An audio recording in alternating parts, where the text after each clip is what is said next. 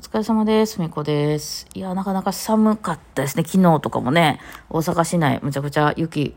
ちょっとちらついたりするぐらい寒かった。いや、全然積もってなかったけどね。うん。わ、雪がちらついている大阪市内では珍しいみたいな。ね、大阪市内で雪ブワーって降ってきたらもうそれでツイッターでバブ、バズるレベルですからね。もう、そうなんですけどね。市内はなかなかですね、うん、ね、空気が匂ってますからね。いや、そんなわけで、えーと、あ、今日も質問で答えてみましょう。はい。あ質問ありがたいです。はい。えっ、と、バイオンマンさん。はい。あげましておめでとうございます。今年もラジオ楽しみにしていますと。はい。よろしくお願いします。えっと、昨日のラジオで録音して聞き直す練習方法を紹介されていましたが、スマホで録音や中断、メトロノームが使えて良い時代になりましたね。しっかり活用して練習したいと思います。ふと疑問に思ったのですが、えー録音機材やチューナーのない昔の年代の人はどうやって練習していたのでしょうか？音程が合っているかどうか、どうやって確かめていたのでしょうか？と。うん、そうですね。うん、ああれですね。その、短い時間ちょっと練習するの録音したらどうですかみたいな話をした時ですよね。はいはいはい。うん、まあこれね、そうそうそう。まあどうやって練習していたのでしょうかっていう話なんですけど、その前に、そうね、私が、えっと、多分バイオリンを習い始めたのが1980年ぐらいだと思われるんですよ。ね歴史。で、その時っていうのはもちろんスマホとかもなかったんですけど、録音機材はありました。えっ、と、カセットテープみたいなのを録音するみたいなことはできました。これはあったんで、別に私はガンガン録音しておりましたね。で、えーチューナーはなかったですね。チューナーはなかったんで、えっ、と、その当時はピアノの音に合わすか、あるいはその音差。音差ね、えー、ラーの音が出るみたいな音差を持ち歩いていて、それに合わすみたいなすごい原始的な時代でしたね。だからすなわち自分が出した音が合ってるかっていうのを確認する術は、そういうのはなかったですよね。そのまあそのカセットで撮ったやつを聞き直すっていうことはできるかもしれんけど、そのラーの音を出すにしてもカセットを聞き直すにしても、こっちの耳が狂ってるか分かってるようなところまで来てる人は、あの、狂ってることに気づきますけど、それが分からない人は、ね、ピアノとのラーと自分のラーと頑張って合わしました。はい、合わしたってなっても、そこに今の時代の人がね、チューナー持っていって、ほんまにもう一回ラーって鳴らしてみてって言ってやってる可能性は低いでしょうね、これはね。はい、だと思います。これは本当今とえらい違いでございます。あとメタルノームはね、あの何、このなんてネジ巻くタイプのやつがありましたね。えー、で、デジタルはちょっと、その頃はまだ私は見たことなかったけど、あったのかもしれないけど、まあそんな感じでございました。で、まあ結論から申し上げますと、向こう、昔の人は、だから、その結構音程狂ってる人が今より多かったと思います。はい。特に音程合わす時期、その、まあ、あの、むちゃくちゃ細かいことを言い出さなくてもね、あの、いわゆるチューニングとかが自分でできるようになるまでの何年間か、まあ、これは人によってもう10年かかる人もいれば、1年ぐらいですっと通り過ぎていく人もいるわけなんですけど、あの、やっぱり、その辺は一番初めはね、例えば先生とかにめっちゃ注意されたり、まあその子供さんなんかやったらお母さんが分かってる人やったら、ほら狂ってるよとか言って横から言われたりとかしながら、やっぱあの人海作戦ですよね。もう人に注意されしてもらうしかなかったわけですよね。今、だから独学は結構不可能に近かったんじゃないかなと思います。自分が狂ってるかの確認がね、やっぱ音程に関してはできない。ですよね。まあ、リズムもそうなんですけど、うん。だから、あの、録音したところでね、その、狂ってるかどうかが自分で分からなければ意味がないので、まあ、そういう意味では、まあ、今も一緒や、一緒や、一緒や、一緒なんですけど、まあ、今はね、それ弾けましたとか言って、こう SNS かなんかで上げた瞬間、まあ、なんかよく分からない空気読めない人に音程悪いですねとか言われてね、まあ、気づく機会は多いと思うんですよ、昔よりはね。ただ、昔は本当に、あの、分かんなかったから、多分、なんかご機嫌で弾いてたかもしれないですよね、一人で弾く場合は。ただですね、やっぱりその、先生とかのところに行ったら音程狂ってる。で、しかも、その昭和の頃のレッスンっていうのは、もっと今よりこう、あかんあかんっていうダメ出しレッスンだったので、もうそれはそれは今より、あんた何練習してきたら音程全部狂ってるわみたいな感じで、もうものすごいなんかこう、あのね、言われて、もう、あの、もう、そんな気持ち悪い音程弾かれたら、もう、先生やってられないわ、もう帰りなさい、みたいな、むちゃくちゃなレッスンやったんで、今から考えると、結構その、ひたすら注意されてたので、まあその先生怒らせないように頑張って音程合わそうとか思うんですけど、ただまあ、その、今と違って逆にいいのは、そこで全くわからない人はやめたってことなんですよね。え、だから大人の人とか結構しんどかったと思いますよ。子供さんでお母さんが結構ね、死んで、で、お母さんがまあある程度その音程のこととかがわかるタイプの人とかやったら続けられたんですけど、まあやってもやってもわかんないみたいな人はひたすら先生が怒ってるって感じでね、そのわ、わかんない方からしたら。でも何が狂ってるのかわかんないし、えそこは確かめようがない。今やったらチューナー見たら、あ、もう狂ってんなとかね、カラオケにしたってほら、ね、その点数が出たりとかさ、そのあなたの音程がここですよみたいなこうヒット率が出たりとか今はもうするじゃないですか。でもそんなことが全くわかんないから、なんならもう先生にいじめられてるぐらいしか思わないですよね。でも多分世の中のなんか習い事が全部そんなノリやったんで、なんか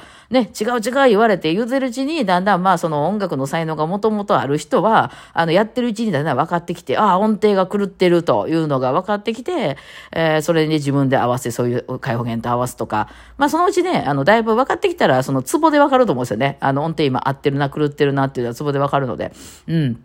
ですね。で、その、一番最初、初めに始めた時に、その、えー、チューナーとか、そういうのがなかった人っていうのはね、結構、まあ、例えば音差で始めた人っていうのは、世の中にチューナーとか出てきた後も音差でやってると思いますね。ある程度もう取れるようになってたら、もう別にチューナーとかいらんちゃいらんので。ね、もうそれを自分で取れるやつで、こう、開放弦とかと合わせながらやっていったらいいし、ピアノもあるし、みたいなんで。だから意外と今50、60の先生が未だにですね、そのチューナーやったり、あとピアノでしか合わせないみたいで、そういう、なんていうの、チューナーとか使わない、あ、じゃあじゃあ、音差か、音差とかピアノでやっててっていう先生いるんじゃないかなと思います。もう自分は合わせられるようになってるから、今更チューナーとかいらんのですよ。うん、だから生徒さんにはね、あの、本当はチューナーとか渡してあげた方が目で見てわかるし、わかりやすいと思うんですけど、えー、一番初めに始めた時のやり方で結構ずっと行きがちなので、例えばメトルノームとかも、あの、電子じゃ聞こえないわ、とか言って、この、カチカチ振るのがいいって言ってる先生もいるだろうし、ね、あとは紙の、ね、あの、何、その、楽譜でずっと始めた人は、やっぱ紙じゃないとわからないよって言ってやるでしょうね。それは、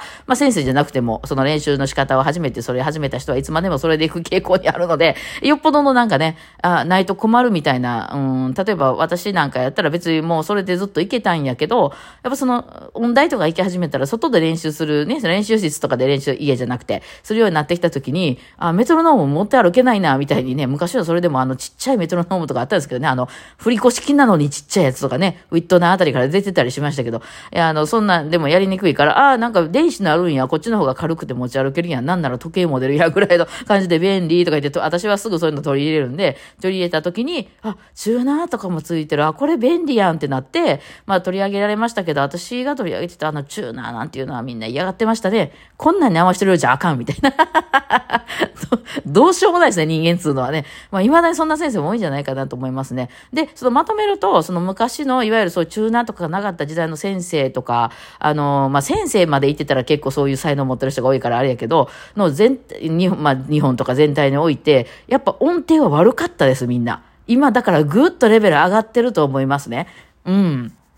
だから、なんだろう、その、やっぱりその、よく、まだ一番初めのよくわからない方の人まである程度その中断に合わせたら、あのー、合わせられるようになってきたことと、あとその中断を見て自分が狂ってるか狂ってないかがもっとむちゃくちゃわかりやすくなったので、あのー、そのむちゃくちゃ狂ってんのに人前でば、ね、バンバン弾くみたいなことはやっぱちょっとみんなね、えー、これもうちょっと合わせられるようになってからでよとかいうになるの、特に大人の人の場合。えー、だからそう、大人の人のね、初心者の人が結構、あの、壊滅的だったよね、昔は。で、そんな大人の人に向かって先生たちもあんまり何やってんのバカじゃないのみたいなこと言えないですから。あの、やっぱりその、あ、ちょっと前より良くなりましたね、みたいなこと言ってるとやっぱ上手くならないのでね、ちっちゃい子には結構ガンガン昭和の頃はもうめちゃくちゃ言ってましたけど、だからなんかこう大人の趣味の人がなんかあの、救いがないみたいな感じはありましたよね。そこでまあその自分がもともとそういうのも、才能持ってる人なんかはうまいこと言きましたけど、そうじゃないと永遠にね、音程合わないみたいなことは多々ありましたね。だからひどかったですよ。あの、やってる人のレベルとしては。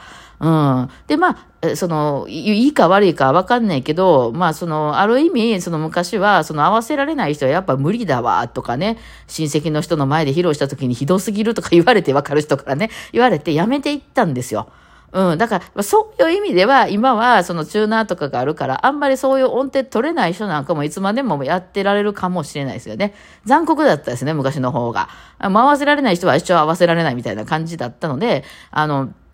ね、えー、そういう感じですよね。だから、あの、今はちょ、そんなに才能なくても、あの、ある程度楽しくやっていけるので、それいいかな、みたいな感じはですね、あの、やってることがありますよね。それは幸せなのか幸せじゃないのか、私はちょっとよくわかりませんが、ちょっとまあ変わってきた感じはですね、世界的にはね。まあ、解放源とかで合わせてたんですよね、昔の人はね。そうそうそう。あとは先生たちがやったらうるさかったっていうの、これずっとそれでやってきたんじゃないですか。やっぱこのチューナーによってむちゃくちゃ大きく変わったと思いますよね、世界は。で、そのリズムに関してはまだ来てないのよ、それが。チューナー的なものが。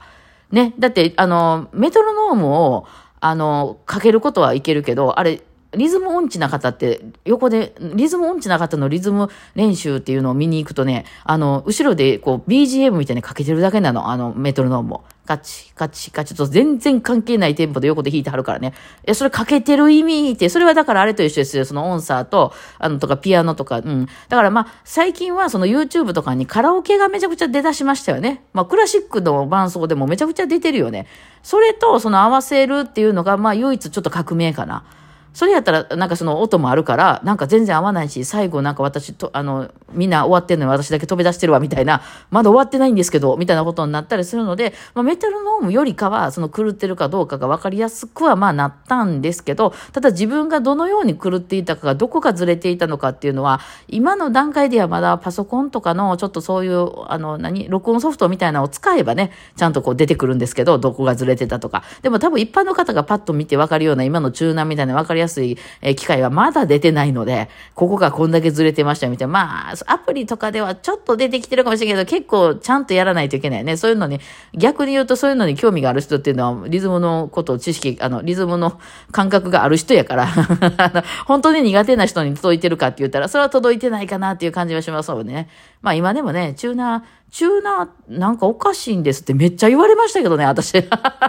これこの間でバイオリンの友達とも喋ってたんですけどさ、合わせてほしい人ほど、ほら、チューナー見てずれてるよって言ったら、なんかこのチューナーおかしいんですよねって言われるから、今ね、届いてないと言えば届いてないのかもしれないですけどね。まあそんな感じですよね。まあだから全体的に初心者の人のレベルは上がってるとは思いますよ。ね、うん。あと録音に関してはね、昔からなんかそのカセットとか、あとその後 IC レコーダーとかね、いろいろ出てきたんで、まああの、使う人は使うけど、それもまあ使わへん人は永遠使わへんからね。ただやっぱスマホの中に全部入ってきて、これは非常に助かりますよね。持って歩くのも重くないしね。えーっとね、いろんなものも一緒になってるし、いい時代だったなと思います。ね。はい、そんな感じでございます。じゃあ今日こんな感じですかね。お疲れ様でした。